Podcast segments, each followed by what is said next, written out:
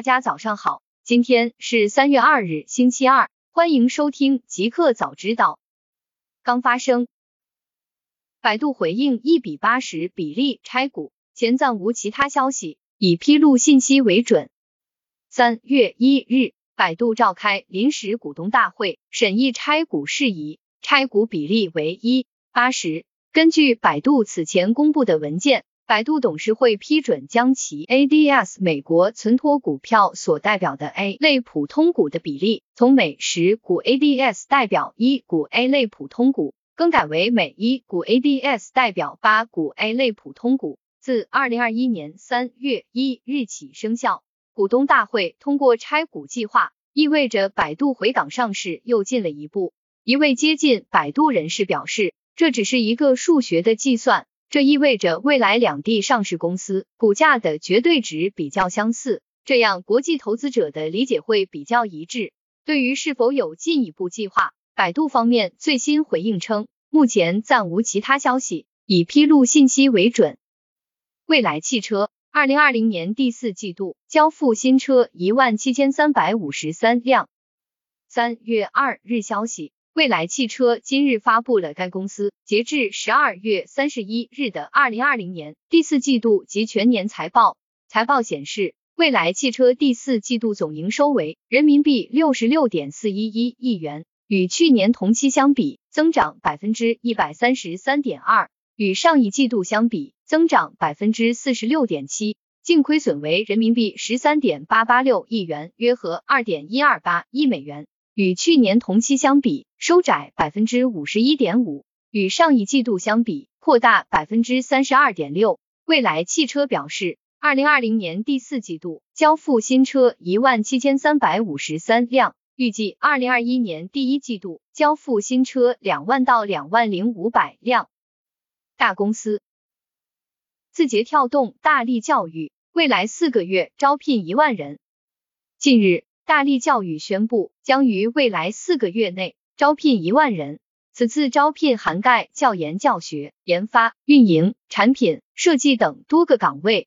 这是大力教育继去年三月后又一次大规模社招。大力教育相关负责人介绍，本次招聘岗位覆盖大力教育旗下多个产品，包括清北网校、呱呱龙启蒙、开言英语等。具体职位区域涉及北京、上海、深圳等多座城市。公开资料显示，目前大力教育员工数已突破一万人。本轮招聘后，大力教育的员工规模将超两万人。美司法部索取涉垄断的谷歌搜索业务详细数据。根据三月一日相关文件显示，已经对谷歌提出反垄断诉讼的美国政府。近日要求该公司提供详细的运营数据，涉及到搜索引擎如何运营、如何赚取利润等。美国政府希望用这些数据证明谷歌实施了市场垄断。美国司法部和多个州检察长要求谷歌公司提供二零一五年二月二日到二零一五年二月八日，以及二零二零年二月三日到二零二零年二月九日的美国地区搜索结果和广告数据。具体而言，司法部和各州索取的信息包括在上述时间段内哪些地区的用户使用了谷歌搜索引擎，如何搜索不同类型广告的数量以及收入，以及每一个关键词的竞价情况等等。政府反垄断部门要求谷歌必须在三十天之内提交索取的数据。模仿未来进军换电市场，特斯拉回应坚持充电不做换电。换电模式指的是电动车可以和油车一般，在换电站换完标准电池就走，极其高效和实用。但是受限于电池和换电站的建造成本，目前国内使用换电模式的车企只有蔚来、北汽等少数几家车企。日前，天眼查数据显示，特斯拉上海有限公司经营范围新增新能源汽车换电设施销售，但是。特斯拉进军换电市场的消息还没有引起更大的关注，就有特斯拉相关负责人对媒体记者表示，特斯拉不会做换电，仍继续坚持做充电。互联网，华为 EMUI 十一用户突破一亿，下一站 Harmonious。三月一日，华为 EMUI 官微发文透露，EMUI 幺幺系统升级用户至今已突破一亿，并正式宣布下一站 Harmonious。根据此前消息，华为将在四月份正式推送手机版 Harmonious 操作系统，其中刚刚发布的新一代折叠华为 Mate X2 将会首批升级，其他新老机型也将陆续升级。新产品。网易云音乐上线类 Clubhouse 新功能，侃侃可开房对谈。三月一日消息，网易云音乐发布安卓版八点一点三幺更新，宣布全新对谈互动新模式侃侃上线。据悉，侃侃位于发现页面推荐歌单下方，目前还处于测试状态。用户可以创建话题，邀请其他用户进来聊天，无需邀请码。同时，其他用户也可进去旁听。郭明基，苹果二零二三年将推出七点五到八英寸的折叠 iPhone。天风国际郭明基发布最新研报指出，如果二零二一年能解决折叠装置的关键技术与量产问题，那么二零二三苹果将会推出七点五到八英寸的折叠 iPhone。同时，苹果最快将在二零二三年。下半年推出无打孔和刘海的真全面屏的新款 iPhone，新机型采用屏下指纹和潜望式长焦相机。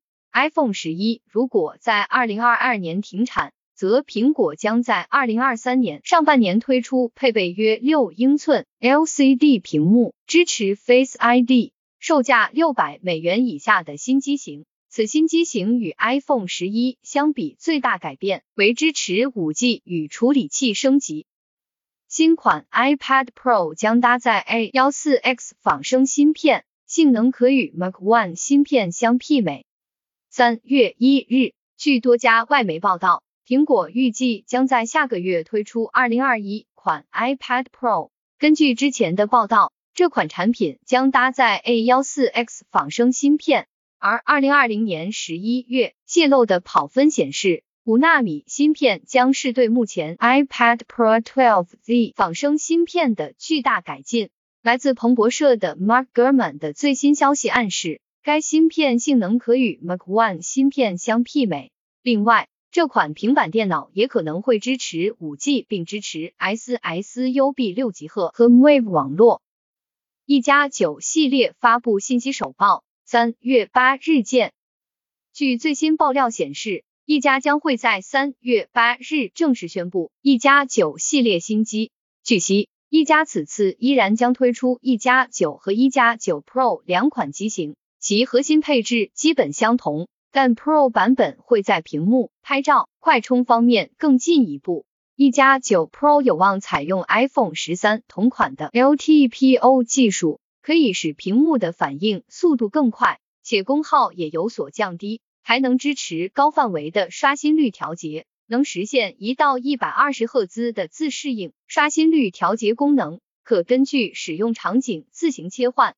此外，一加此次还将与百年相机大厂哈苏联手，共同打造一加九 Pro 的影像系统。一个彩蛋，网友称 PS 五主机被破解。能挖矿了，算力远超高端显卡。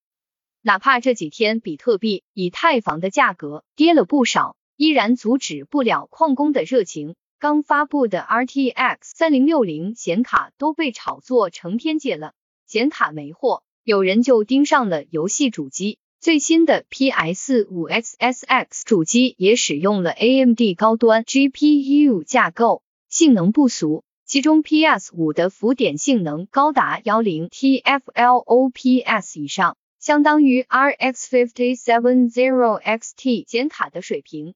此前 PS 五用于挖矿受到了系统的限制，无法执行各种挖矿程序。日前有网友爆料称 PS 五被破解了，还公布了 PS 五主机挖 ETH 以太坊的界面截图。